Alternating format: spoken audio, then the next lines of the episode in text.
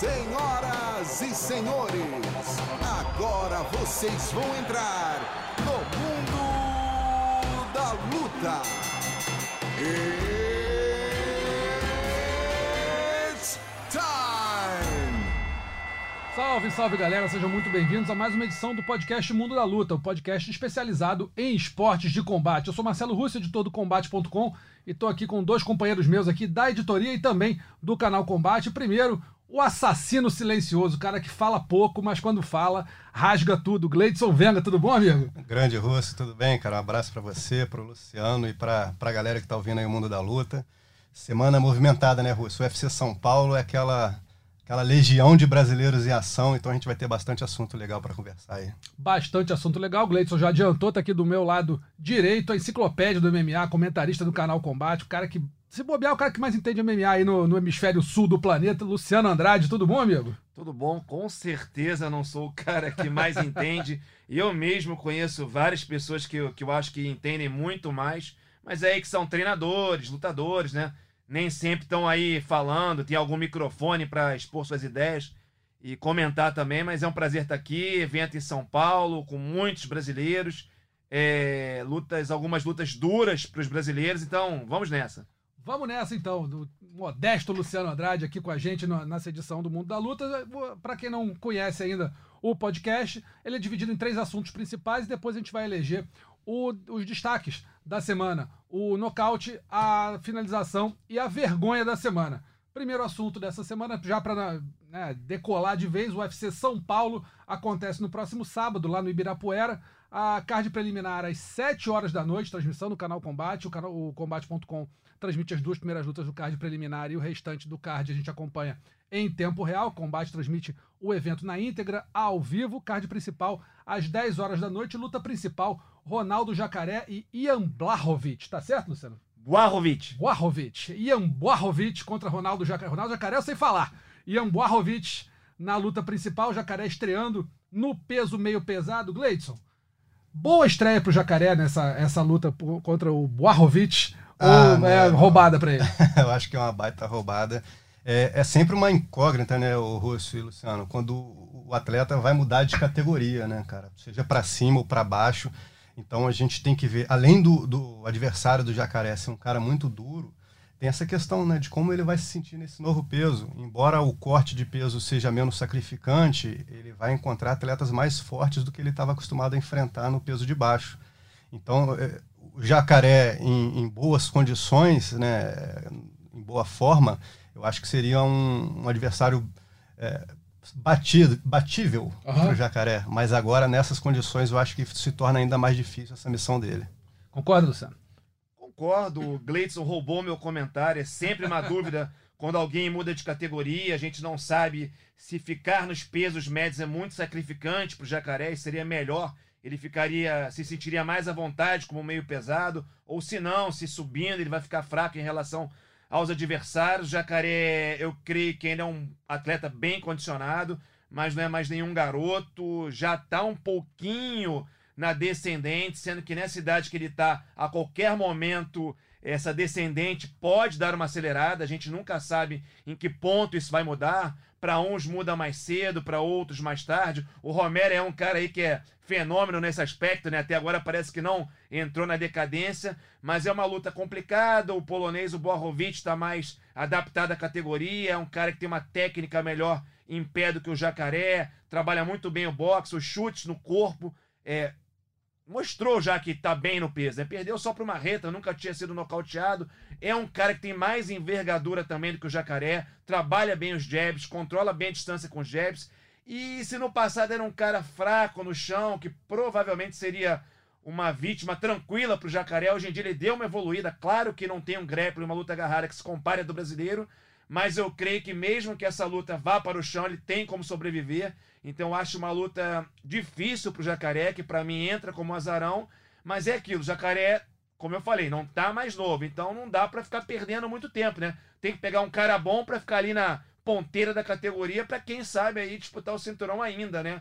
E, e curioso, o Gleidson e Russo, o Jacaré é um cara um pouco azarado, né? A categoria, em certos momentos, rea- a categoria na qual ele está, em peso médio, eu tô falando, em vários momentos se arra- rearranjou de uma maneira que ele poderia disputar o cinturão, mas aí ele vai lá na luta crucial e perde, né? Sempre tropeça, né? Como aconteceu agora, se ele tivesse derrotado o Hermanson, é, como deu uma rearranjada na categoria peso médio, estaria até próximo de uma disputa novamente, mas aí foi, perdeu. O Jacaré, nesse aspecto, tem um pouquinho de azar, né? É, tem um azar grande. E aí, Gleison, a gente fica imaginando aqui, como o Luciano falou, Jacaré teria força para levar o, o, o Bla- Blachowicz para o chão.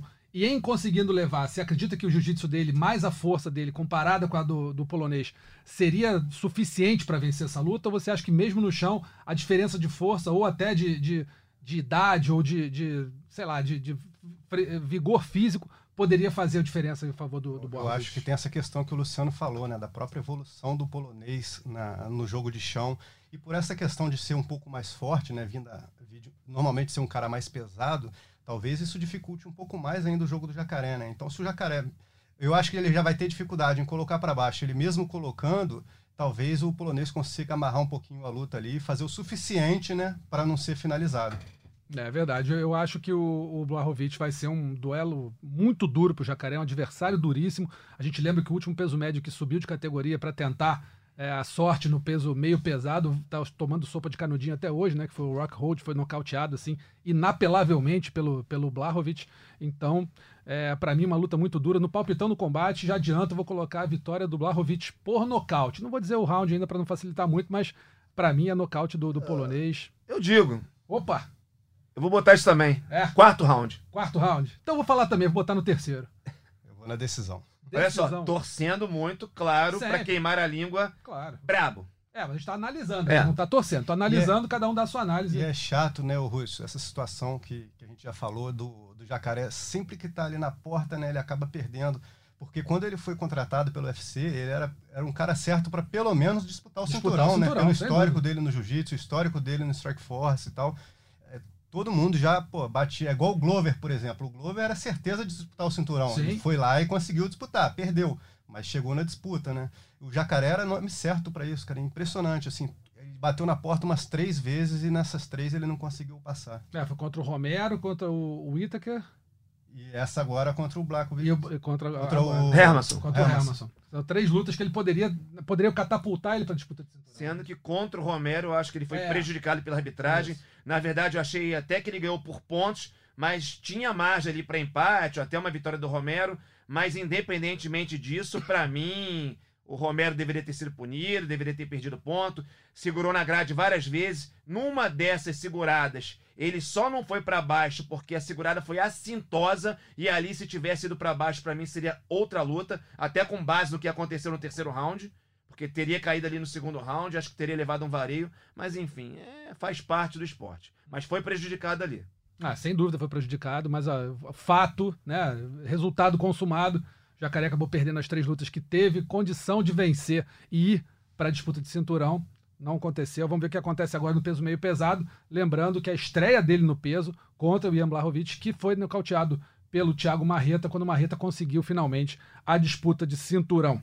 E no, no co-main event, no co-evento principal, Maurício Shogun enfrenta Paul Craig. Shogun no peso meio pesado também, uma lenda do, do MMA, tá aí, ex-campeão da categoria, vai enfrentar o, o escocês, que é muito bom de chão. E eu pergunto pro Luciano agora pela- em primeiro lugar.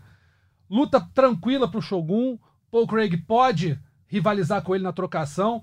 Chão do Shogun não é, do, não- é de elite. Então acho que o escocês pode ir para luta de chão, pode, pode rivalizar com ele na trocação. Como é que você imagina que essa luta vai acontecer, Luciano? Olha, MMA é imprevisível, mas eu acho que vai ser uma luta tranquila pro Shogun, apesar de estar longe do auge também. Ele é bem melhor em pé, tem mais potência nos golpes, e apesar de não ter um jiu-jitsu de elite top, que nem um Jacaré, que nem um Demian Maia, que nem um Charles do Bronx, e o jiu-jitsu dele, na verdade, desde a época do Pride, é muito bom, Russo. Teve lá aquele deslize da guilhotina contra o Chael Sonnen, acontece, todo mundo bate em algum momento, seja numa luta pra valer, em treino, mas o da galera da shootbox, quando o pessoal tava no auge, no Pride, ele era o cara ali, oriun... ah, do pessoal top do MMA, era o cara que tinha o melhor grappling, só que era mais conhecido pela trocação, mas eu tenho, por exemplo, a luta contra o Minotauro, a primeira, na qual ele até levou a pior em pé, e foi ali no chão, se dando bem, fazendo boas movimentações. É um cara que tem uma boa meia guarda profunda, que raspa muito bem. Claro que tá mais pesadão, perdeu habilidade, mas ainda acho que tem uma técnica acima da média no chão, é que não aparece muito pela característica dele que eu falei de trocação. E acho que o Craig também é um cara bom, mas também não é um cara fora nada, nada absurdo no chão. Então dá pro Shogun ficar na boa ali com ele, minha opinião. E acho que, sinceramente, acho que é uma luta tranquila. Gleidson concorda ou acha que o Paul Craig pode assim complicar um pouco pro Shogun? Não, eu ainda acho que o Paul Craig é um adversário assim bom ainda pro Shogun é, sair vencedor, né? É até chato também, né? A gente falar hoje pensar em nível de adversário pro Shogun, o que é, que é uma boa luta, o que, que é, não é uma boa luta pela história dele. Mas é inegável, né, que o Shogun já está longe do auge. Hoje em dia, se ele pegar um cara que, que tem poder de nocaute, por exemplo, é uma luta bem mais complicada para ele. É, mas eu ainda acho que o Paul Craig ainda está naquela linha ali dos adversários é, que o Shogun entra como favorito e com boas condições de vencer. É, Shogun... Respeitando a história né, do Shogun, não, claro, mas a gente falando dúvida. do momento. Claro, é uma lenda, não tem nem o que falar. Shogun que vem de vitória contra o Tyson Pedro por nocaute, até achava que ele teria muita dificuldade contra o Tyson Pedro na, na luta na, na, Austrália, se não me engano, né, Luciano? Naquele evento que o Cigano uhum. ganhou do, do Tuivasa, o Shogun ganhou do Tyson Pedro, né? Então acho que ele foi, foi bem naquela luta.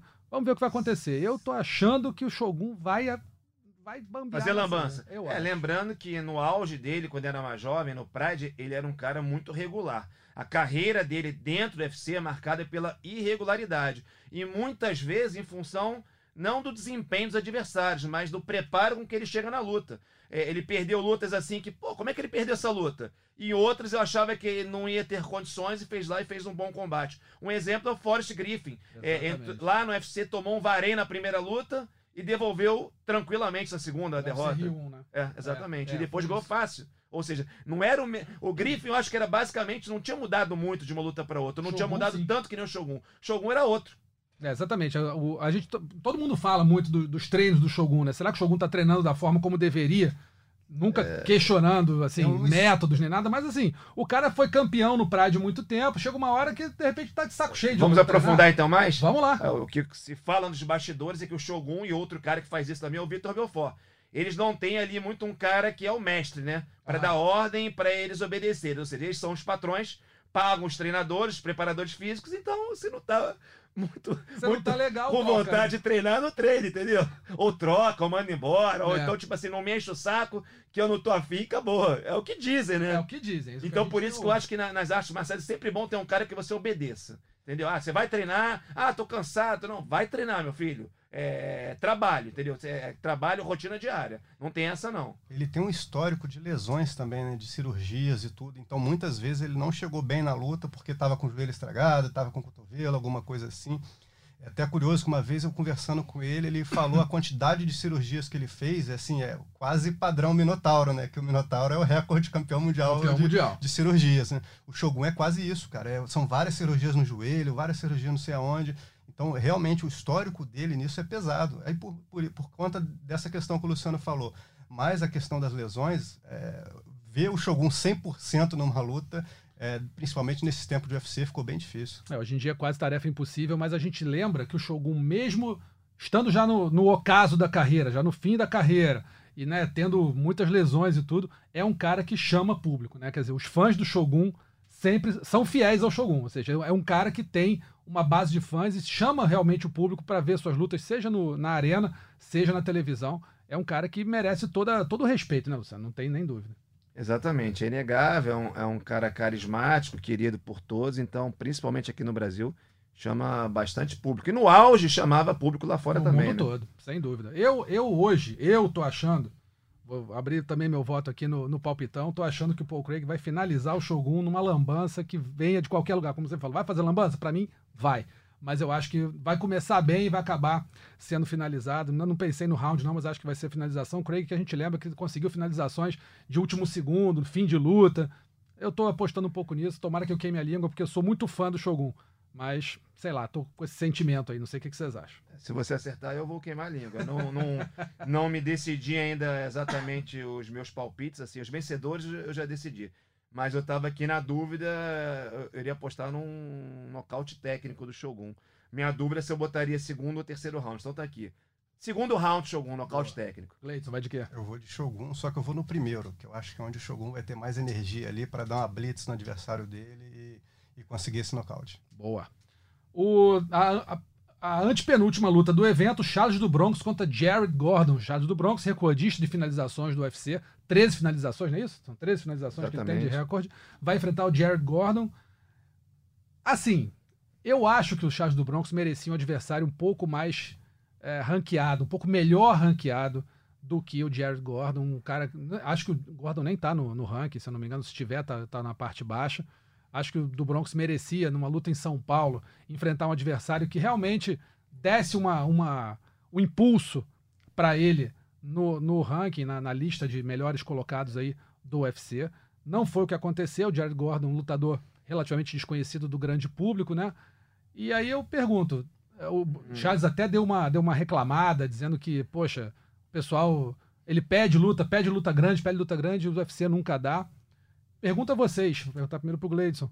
É, Charles do Bronx merecia um adversário mais bem ranqueado e, caso, na sua opinião, merecesse, você acha que quem poderia substituir o Jared Gordon e como você acha que vai ser essa luta? Ah, sem dúvida alguma. O Charles vem de, se eu não me engano, cinco vitórias seguidas, né? Tem esse recorde de finalizações, então não é um cara que faz lutas chatas, lutas amarradas, né? A gente até viu esse histórico, se eu não me engano, o Massaranduba, né? Cheio de vitórias seguidas, não dava um adversário duro para ele, ranqueado e tal. O Capoeira, recentemente, né? Várias vitórias seguidas também, não dava um adversário ranqueado para ele. É, não- eu, eu não consigo entender muito esse critério, né? Porque o Charles é um bom exemplo disso, de que ele é bem reconhecido no Brasil, tem o público dele, é, é assim como Vai o lutar em Demi- São Paulo, vai né, lutar é em São Paulo, dele. que é na casa dele, enfim.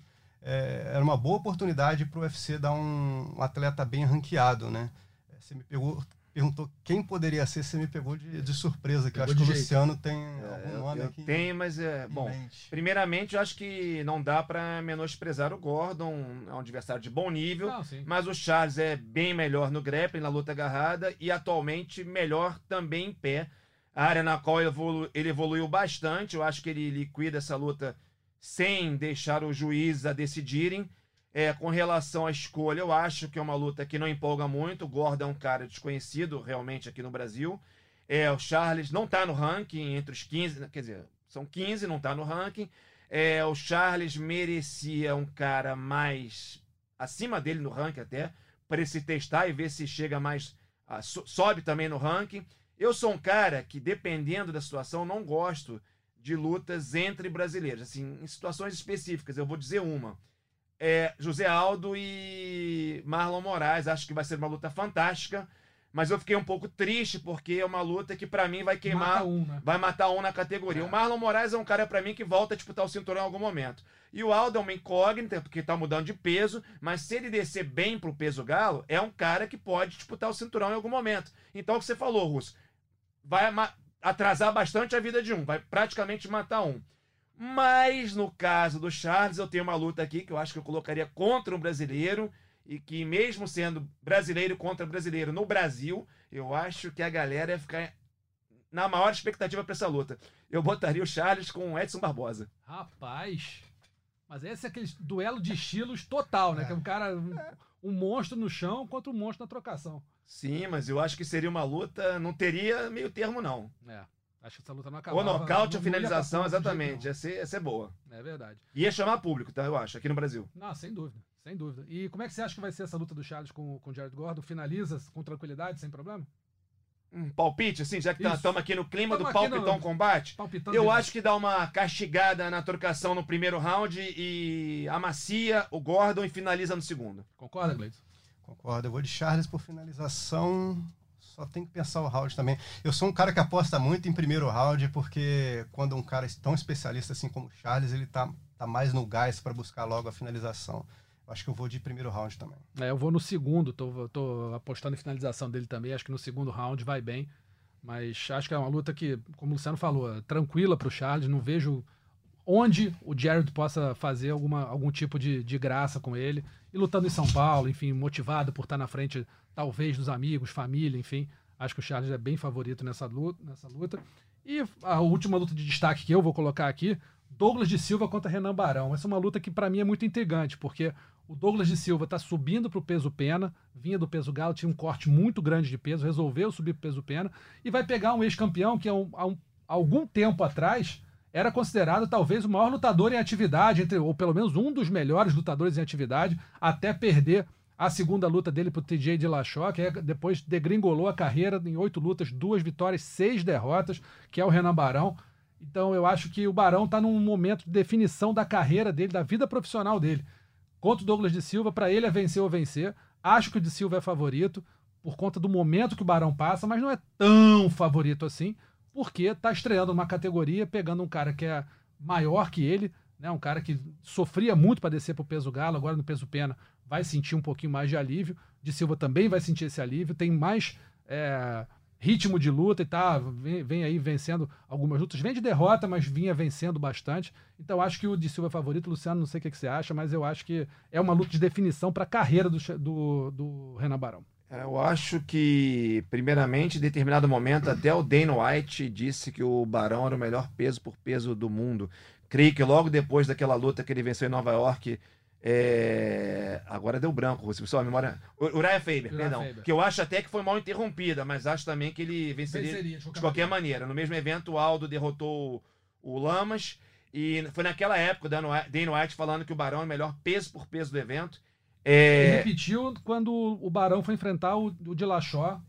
Na, na, na, luta que ele defendia o cinturão contra é. o Dillashaw, ele repetiu na, na eu estava lá nesse evento, ele repetiu na, no, nos scrums de imprensa dele lá, ele falou: olha, esse cara é o maior lutador do mundo, número um peso por peso do mundo. Ele falou para a imprensa. Zicada maior da zicada da história. Luta que o, disso foi ladeira abaixo. Luta que o Dillashaw para mim venceu é, bem, assim, mas muito em questão de estudar a movimentação do Barão Sim. e de ter premeditado e treinado alguns golpes em pé para usar na luta e conseguir usar. Não foi só questão do condicionamento físico, no qual ele foi bem melhor também. Se bem que a gente não sabe como é que ele tá, depois foi pego no doping, né? É, Porque sabe, ele não né? cansava, né, o bicho, né? Parecia não. uma formiga atômica. Mas enfim, se não, se não pegou na época, presume-se a boa fé e para mim venceu também na base da estratégia. E o problema do Barão, o Russo, para mim, não é físico, não é técnico. Foi totalmente mental. Ele ficou muito abalado com aquela derrota, aí perdeu a revanche, depois a revanche foi ladeira abaixo por uma questão psicológica. Então o Barão tá vem piorando praticamente a cada luta. Tá, não, não acho que não recupera nunca mais uma forma minimamente, com uma qualidade mínima ali para lutar no evento. Então acho que o Douglas de Silva não é nenhum bicho papão, mas é um cara que tá ali fazendo o trabalho dele direitinho, tá numa fase relativamente boa. Perdeu a última luta pro Petri Amas, nenhum demérito.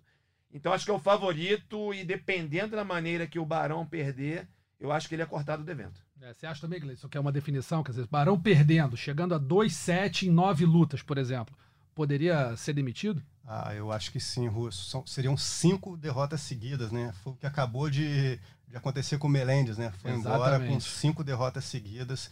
É, eu acho que aí já não há mais ex-campeão, né? É, história de ex-campeão que resista. Cinco derrotas fica fica algo bem pesado. E o Douglas de Silva, eu acho que é aquele cara mais faminto, né, cara? Veio treinar aqui no Rio de Janeiro com o Pedro Riso. A equipe do Pedro é muito boa, pô, o treinador de wrestling é muito bom, que é o Laerte Barcelos. O Raoni treina ali junto com ele.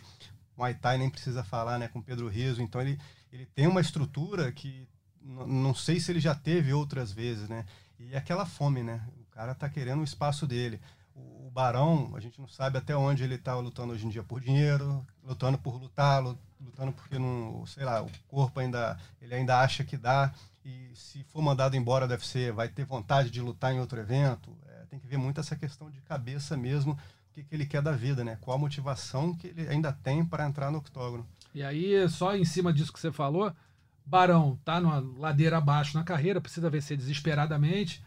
Mas será que uma vitória do de Silva sobre o Barão. O Barão é um cara que ainda eleva a, a carreira de alguém ou você acha que venceu venceu ele, ah, tá bom, venceu um, um, um ex-campeão em, de, em, decadência e não vai levar o de Silva muito, muito lugar? Ah, eu acho que ainda vale um pouquinho, né? A gente até falou, né? Eu até acabei de falar, né? Com cinco derrotas não há histórico de campeão que resista, mas para o cara que venceu, você vai olhar o currículo dele lá, o verdinho lá nos no sites que fazem essa, esse, esse banco de dados, tem uma vitória sobre o Renan Barão. É a mesma coisa de alguém vencer o Anderson Silva hoje, por exemplo. O Anderson não está mais no Não é o auge bicho de que era tudo, antes, né? Mas se você for olhar o, o currículo do cara, tem uma vitória sobre o Anderson Silva. E isso tem que ser respeitado. Isso catapulta o de Silva pra cima, Luciano? Eu acho que em termos de.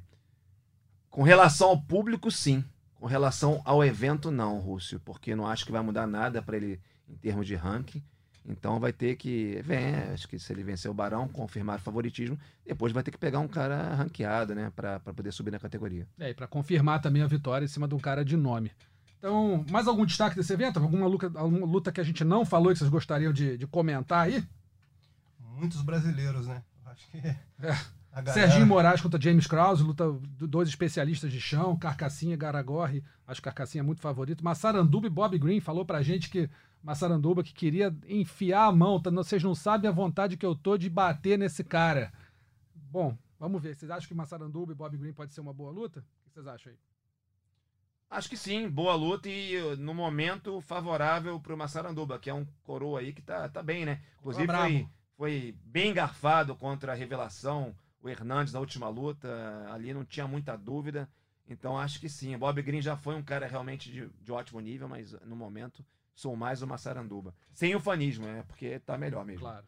Iglesias, tem alguma aí que. Cara, eu gosto muito de ver o Carcassinha lutando. O Serginho Moraes, né? Eu acho que vai pegar uma, uma luta complicada, mas é um cara sempre pra gente observar. Então, assim, não tem nenhuma grande estrela ali, né? Fora Shogun, Jacaré e Charles, mas eu acho que tem algumas lutas bem casadas e que pode divertir o público. É, eu tô, tô com essa Serginho Moraes e James Krause, eu tô afim de ver, porque o Serginho é aquele cara, pô, jiu-jitsu de elite, não tem nem o que falar, mas ultimamente tem tentado fazer trocação, e a trocação dele não tem funcionado muito bem. E o Krause é um cara que tem 14 vitórias por finalização, é, não é nenhum cego no chão, pelo contrário. Então acho que se, o- se a luta for pro chão, acho que o Serginho é melhor, mas o Krause pode sobreviver e pode fazer o jogo dele. Agora na trocação, acho que talvez o americano seja melhor, se for mais efetivo durante a luta, pode surpreender. É, Eu tô numa boa expectativa pra luta do Warley, que não é fácil, ele é favorito, mas ele lutou com o Serginho no Brasil e realmente se mostrou muito bem naquele combate. Sem dúvida. Quero ver se ele repete um desempenho, aquele desempenho.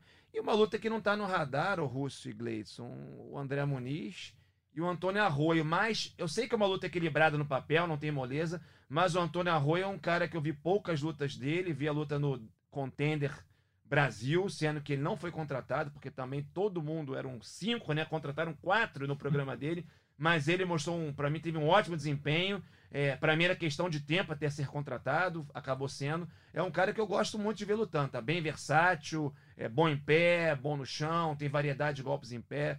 Enfim, claro, é um cara que tem muito a mostrar ainda, mas eu, eu vejo um bom futuro para ele no evento.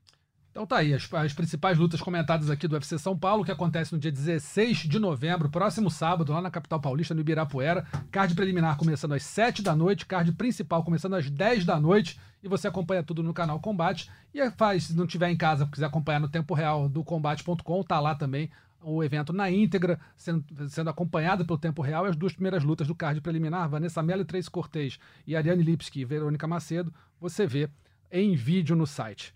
Segundo assunto de hoje, o UFC Moscou, que aconteceu no último sábado à tarde, lá na capital russa. 13 lutas, 9 decisões, só 4 lutas finalizadas. E o destaque aqui acabou sendo Zabit Magomed Sharipov, que venceu Calvin Kattar, Calvin Kattar, por decisão unânime. Uma luta de três rounds, né? Essa luta seria o co-evento principal, acabou sendo alçada evento principal depois que o Cigano saiu da luta contra o Volkov. Volkov pegou o nosso Greg Hard e a- o, o Zabit e o Calvin Kattar acabaram concordando em fazer a luta principal em três rounds. Zabit, mais uma vitória dele. E eu pergunto a vocês, pergunto a você, Luciano, o Zabit está preparado para disputar o cinturão contra o vencedor de Max Holloway e Alexander Volkanovski ou ainda precisa de um pouquinho mais de tempo? Pra mim, não. Tecnicamente está preparado. O cara é muito completo, tem uma variedade impressionante de golpes em pé, muito controle de distância, muita noção do que está fazendo. Também é um cara de alto nível no chão, é, mas peca pelo condicionamento físico. O rendimento dele sempre começa a cair já nas lutas pelo final do segundo round e no terceiro cai bastante. Pra mim, se a luta tivesse cinco rounds ele teria perdido. Claro, tem a justificativa de ter treinado para uma luta de três rounds. Tem também a justificativa de ter andado lesionado. Mas em outras lutas isso não existia e ele caiu de rendimento. Então, ele precisa ver isso aí. Não sei se é questão de treinar mais ou ter um preparador físico melhor, ou se realmente é difícil para ele bater o peso. Mas para o Holloway, o Pena é uma máquina, Russo, não para. E vai acelerando no meio para o fim. Impressionante. Ou seja, é, acho que não aguenta, não. Tem que. Creio que disputa o cinturão em algum momento. Mas nesse aspecto físico, o Zabit Magomed Sharipov tem que evoluir. Urgentemente. Gleidson acha que. Eu, eu, pelo menos, tenho essa impressão que o, que o Zabit, ele, ele é, como o Luciano falou, tecnicamente um monstro. Muito bom na trocação, muito bom no chão. Um cara né, que tem uma, uma leitura de luta muito boa. Agora, falta contundência nele, na minha opinião.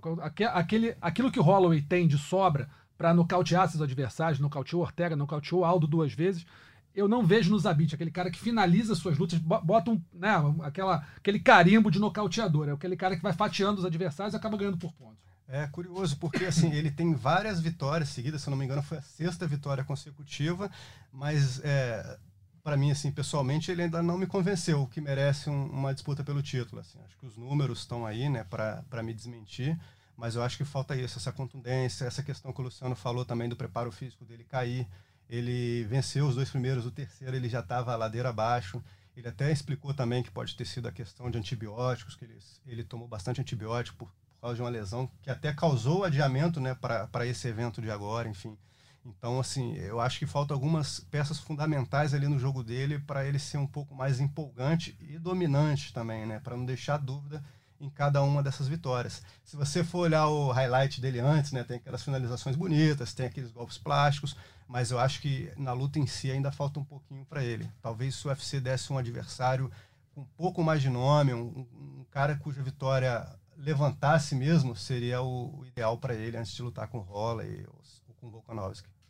Perfeito. E também a luta, o único brasileiro nesse evento lá em Moscou, o nosso Clidson Abreu, na minha opinião, garfado, é, foi, foi derrotado por decisão dividida pelo Shamil Gamzatov. É, eu até achava que o Shamil ia vencer antes do, no palpitão, coloquei o Shamil vencendo por nocaute, porque o cartel dele acho que era 13-0, se eu não me engano. Mas vendo a luta, acho que não tinha como o Cleiton sair derrotado, né, Luciano? É, eu concordo, eu fiquei surpreendido que eu fui dar uma olhada na, na, na pontuação da, da imprensa internacional. Teve gente dando, alguns dando vitória para o Ganzatov. Mas para mim, dois rounds foram claros do, do brasileiro e um round poderia ir para qualquer lado. Então achei que foi prejudicado, sim. É como eu marquei 30 a 27, inclusive, para o Clitson. Seria tranquilo 29 a 28, agora 29 a 28 para o Ganzatov, não, não tinha como. como. Então, para mim, não é aquele caso de. Apesar dessas pontuações que eu vi lá dos gringos, não é caso de, de luta que tinha margem para divergências, não. Para mim, foi prejudicado mesmo. É, e tem aquele, aquilo, né, o Leidson, quando você vai lutar lá na Rússia, você tem que lutar com o teu adversário, com o juiz e com árbitros laterais, né? É uma missão meio ingrata, Árbitros juízes né? laterais, na verdade. É uma missão meio ingrata pro Clidson. É, tô com o Luciano e com você também. Para mim, ele venceu essa luta, não foi nenhum passeio, mas eu acho que foi bem claro essa vitória dele, que sirva de aprendizado também, né? Vamos apertar um pouquinho mais ali para dificultar qualquer má intenção dos jurados, né? Pois é, é difícil você fazer isso na Rússia. A Rússia é aquele país complicado de você. A gente tem inúmeras histórias aí. Te lembra, para mim, a mais né, clara foi o Fábio Maldonado contra o Fedor Emelianenko, que o Maldonado era para ter, a luta era para ter parado sem dúvida nenhuma, e os juízes só não pararam porque o Fedor estava vivo, né? Só, acho que só ia parar se ele morresse. O Fedor acabou aproveitando, né? Aproveitando o cansaço do Maldonado e virou aquela luta, sabe Deus como, mas para mim o Maldonado venceu aquela luta por nocaute e o Fedor era presidente da comissão de arbitragem, não, a, a, Federação de MMA da Rússia, enfim, uma confusão dos diabos lá e o, o Maldonado acabou perdendo uma luta que ia né, tornar ele, botar a carreira dele lá para cima. Então é muito difícil você encarar esse, esse esquema russo lá, né? Não, o Fedor é tão popular na Rússia e é parceiro do, do Putin que eu acho que quando ele se aposentar de vez ele vai ter algum cargo bem alto lá na secretário de alguma coisa lá, é, né? senador, senador, alguma coisa, então cargo no executivo mas ali apagou, acordou de novo. De, é, o que você falou, né? Eu deixar ele morrer ali dentro, é mas isso. não interromper a luta, não. É isso. Então na Rússia a gente sabe que é mais difícil. Já foi pior, tá, Russo? Ah, já Porque foi o pior. UFC é um evento gigante, tem no mundo inteiro, é profissional. Mas antigamente, eventos russos ali, muitos controlados pela máfia, né? O juiz nem poderia ser honesto, nem se quisesse, né? Ó, não meu morrer, filho, né? é, você quer sair daqui inteiro, né? E tem até o Carlão, já lutou na Rússia lá. Sim. Aí, tipo assim, levar pro chão, aí levanta de novo, até, até perder, né? Teve o Traven também, foi o Roberto Traven. O Traven ganhou. Foi Ah, o Castelo Branco. O Traven ganhou o O torneio. ganhou, o o Cast- Castelo Branco que foi Foi pro... O Vovchante. Isso. Pô, não pegou. Assim, já, ainda pega uma dureza que era o Vovchanch, que pra quem conhece da antiga, era um monstro. Cara, a canela do cara, acho que era, sei lá, duas coxas de qualquer um. Ainda, pô, da roubada é brincadeira. Enfim. Tá aí o, o nosso UFC Moscou que aconteceu no último sábado. E nosso terceiro assunto hoje foi uma, um desafio que a Chris Borg, que hoje vai, luta no Bellator e vai estrear contra a Julia Budd no dia 25 de janeiro de 2020 para disputa do cinturão peso-pena feminino da organização, disse que gostaria de fazer um- uma, uma promoção cruzada com o UFC, encarar a Amanda Nunes, ela vencendo a Julia Budd como campeã do peso-pena, queria encarar a Amanda Nunes campeã do UFC para ver de uma vez por todas quem é a melhor. Ela reconhece que perdeu para Amanda Nunes na, na disputa que elas fizeram, mas é, quer uma revanche e gostaria de fazer essa grande promoção. Luciano Andrade, essa luta, Chris Borg campeã do Bellator, Amanda Nunes campeã do UFC. Tem alguma chance disso acontecer? Russo, sem necessidade de prolongar. Dana White jamais deixaria isso, porque entenderia como uma promoção da concorrência. Exatamente. Não vai rolar. Eu acho, acho impossível que aconteça também. Acho uma pena, porque seria, assim, do ponto de vista do fã, acho que a promoção seria interessante, né? Campeã contra campeã, unificação do cinturão mundial do peso pena, né, Gleison? Mas é muito difícil. Eu acho também, tô com o Luciano, acho quase impossível Dana White virar e falar assim, não, então tá bom, vamos lá. Chris Borg Amanda Nunes. Se esse Borg ganha, imagina. Vai matar um ativo dele. O Dana White não quis fazer copromoção na época do Fedor, né? Que o- a condição para o Fedor ser contratado pelo UFC era fazer parceria com o M1 Global, né? Que era que agenciava a carreira dele ali. O Dana não quis fazer isso tipo, coisa de 10 anos atrás, onde o UFC era muito menor, não tinha todo esse impacto que tem hoje em dia. Então eu acho que é isso, vai, vai levantar o evento do Ainda tem uma diferença, Gleitz e Russo. O M1, M1 Global não teria nem menor problema, não ter, interferiria em Não nada. concorre nada. né? né? Não concorre nada com o UFC. O Bellator concorre direto dentro dos Estados Unidos. Então, se não quis ali, vai querer hoje? De jeito nenhum. Também acho, acho impossível. Acho uma pena, mas entendo que seja impossível, porque é, o dinheiro fala muito, né? E, enfim. E, E- Russo, é, que fique claro, né? Hoje em dia, eu até tenho um, um conhecido que ele lutava no Bellator antigamente, que ele era abordado na rua, ah, o Bellator é a Série B do MMA, coisa assim. O Bellator hoje está longe de ser Série B do Eu MMA. também acho, também Se acho. fizer um, um evento assim de campeão contra campeão, vai ter gente com trabalho aí. Ah, Então aí- não faz sentido algum pro Dana se arriscar também nesse, nesse quesito. É, exatamente. E aí você imagina, foi o que eu falei. Você pega, bota Chris Borg lutando contra a Amanda Nunes. O UFC concorda. Aí vai Amanda Nunes toma um pau. Que não é nada impossível. Né? Não é impossível. Cyborg, a Amanda Nunes hoje, pra mim, é bem melhor que a Cyborg. Mostrou isso. Derrotou em menos de um minuto.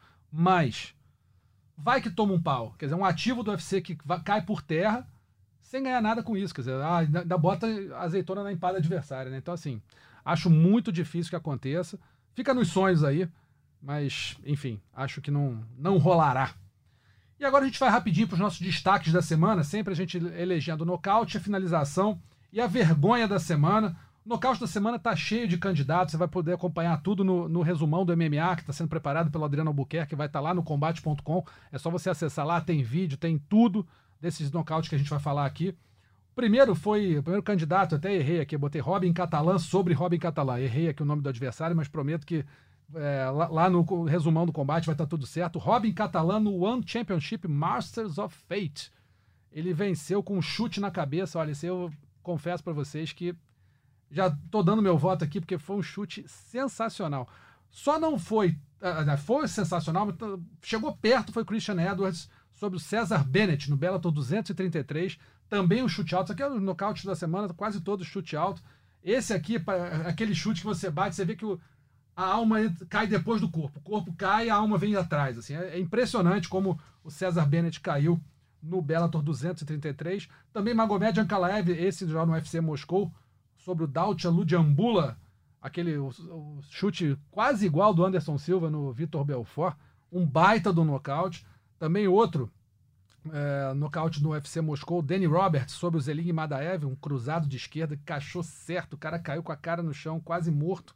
E por último, Andrew Capel, que, que nocauteou e acabou aposentando o King Molawal também no Bellator 233, um cruzado curto de direita, e estava com a perna presa, mesmo assim soltou o braço, o King Mo caiu já quase, praticamente desacordado. Os amigos conseguiram ver esses nocautes? Alguém dá uma, dá uma olhada aí, conseguem votar aí no, no melhor? Eu não vi todos, então fica complicado votar no melhor, mas. Mas enfim, não teve. Todos foram. Os que eu vi, bem, bem bacana. É. Mas eu não vou co- votar porque seria uma injustiça, né? Vai que o que eu não vi foi melhor. Eu gostei muito desse do One, desse primeiro que você falou, do Robin. Robin Catalã. Catalã. E aquela do Ankalaev também, que foi o chute a lá Anderson Silva. Vota aí. É, esse aí Qual dos foi- dois? Eu vou de Ankalaev. Ankalaev, eu vou no, no Robin Catalã, foi um chute sensacional, você pode acompanhar lá no resumão do combate. Na finalização da semana, temos alguns, alguns candidatos também, Oscar Soares sobre o Cris Cortez no combate Américas 49, uma chave de braço acrobática, assim, o cara foi muito bem, dá, dá pra dá pra ver lá no vídeo, é sensacional. O Adam Antolin sobre Hiro, Hiroaki Ijima no Pancrase 310, uma guilhotina adaptada. Você já tinha ouvido falar dessa prayer choke? Rapaz, é uma guilhotina que o cara bota a mão como se estivesse rezando. Assim, é, é estranho, mas assim, você vendo o vídeo, eu nunca tinha visto a forma como ele fez a guilhotina.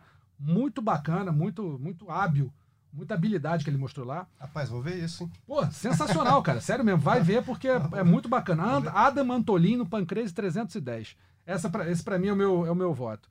Tem também o Joe McColgan sobre o Rob Scott no Cage Warrior 110, um triângulo de mão muito bom. E o David Zawada sobre o Abubakar no Magomedov no UFC Moscou. Foi um triângulo aí, a gente mostrou no canal Combate lá, um triângulo bem justo, Triângulo Já- Clássico, né? clássico. Já tô votando aqui nesse, nessa chave de braço aqui do Oscar Soares, muito bacana. Não sei vocês aí. Eu vou de Zawada por todo o contexto que tinha da luta, né? O cara pegou primo lá do Nurmagomedov lutando na Rússia, não era um cara ali que se esperava que isso acontecesse. Você Eu acho que ele foi triângulo. muito bem nessa, nesse triângulo.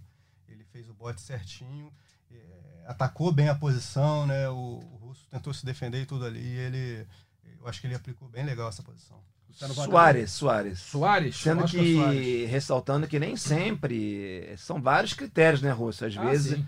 uma finalização é mais bonita do que outra, mas tem que avaliar contexto, como o Gleidson falou, e muitas vezes o nível do adversário, né? Dependendo do nível, você vai lá e brinca, inventa. É, É o que eu falo no jiu-jitsu, às vezes uma coisa que tá executada de forma perfeita, o cara é muito resistente do outro lado, se defende bem, você não pega. E às vezes você inventa alguma coisa ali e funciona com, com o adversário mais fraco. É verdade. Então aí tá aí a, a votação de todo mundo aqui. Você acompanha, repito, você acompanha todos esses, esses combates aí, essas, essas finalizações, nocautes, lá no resumo do MMA no combate.com. E a vergonha da semana, a gente até falou um pouquinho antes aqui, foi a vitória do Shamil Ganzatov sobre o Cleidson Abreu, é, numa luta que, assim, como o Luciano falou, dava para ser 30 a 27 ou 29 a 28 pro brasileiro. 29 a 28 pro russo, não tinha como, tá aí a arbitragem russa fazendo aí, botando carimbo de vergonha da semana nela lá, porque dava para não precisava, né? Não precisa disso. Precisava essa É, patriotada, patriotada dos russos, né? dos russos, não precisava O mesmo. Hoje em dia todo mundo assiste, né? Mas esse- igual esses outros eventos que a gente falou antes, que, que era até perigoso dar a vitória pro cara, como o Luciano falou, né? Exatamente. Não precisa disso. Pra mim também, até por ter sido na Rússia, mas com relação à patriotada, eu não sei, Rússia. Às vezes eu, eu tenho a tese, se- é a seguinte tese. Claro, tem gente que tem má fé, tem outros interesses. Mas acho que na maioria dos erros crassos ou claros de julgamento, isso acontece muito em função da torcida na orelha. Eu já vi é, americana aqui julgando o UFC no Brasil e, abre aspas, roubando pro brasileiro. Não tava roubando pro brasileiro. Aquele um vai morrer do lado, ó, o ginásio sacudindo. O cara olha, opa. Às vezes, ou, ou amarela mesmo, ou então até influencia, né? Influencia. É, contaminado psicologicamente. pelo ambiente, né? né? Eu acho que influencia E também. aí o cara vai lá e, e erra. É, E acontece. eu até. Não tô, não tô justificando, mas eu, eu Aí- até acho compreensível. Compreensível. É. Exatamente.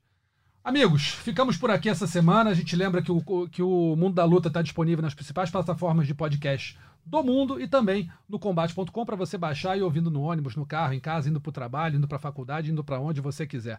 Gleidson, obrigado, amigo, pela presença aqui. Valeu, Russo. Foi um prazer. Falar pra galera ficar ligada aí no combate.com essa semana que vai estar movimentado, né? Exatamente, com o, Até a próxima. o UFC São Paulo aí, com cobertura nossa lá. O Marcelo Baroni está lá em São Paulo fazendo material especial com to- quase todos os lutadores. Bem bacana a cobertura. Luciano, obrigado pela presença aí. Valeu, até, até a próxima e Tem esse evento aí, podcast semana que vem vai ser bom, hein? Vai, Vai ter muito bom. assunto bom pra comentar. Vai pra São Paulo? Vou pra São Paulo. Vai pra São Paulo. Só eu fico aqui. O pessoal que tá aqui, eu e Gleison ficamos. Você é o cara que mais viaja aqui que eu Ah, sei, vai pro mundo não inteiro, foi- cara. Pô, quem me dera. Tá reclamando? Ah, você viaja pro mundo inteiro. Ah, só- não, já foi, foi o tempo, foi o tempo. Hoje em dia a coisa tá diferente. Amigos, um grande abraço, até semana que vem. Até mais. Finalizado. Semana que vem tem mais Mundo da Luta.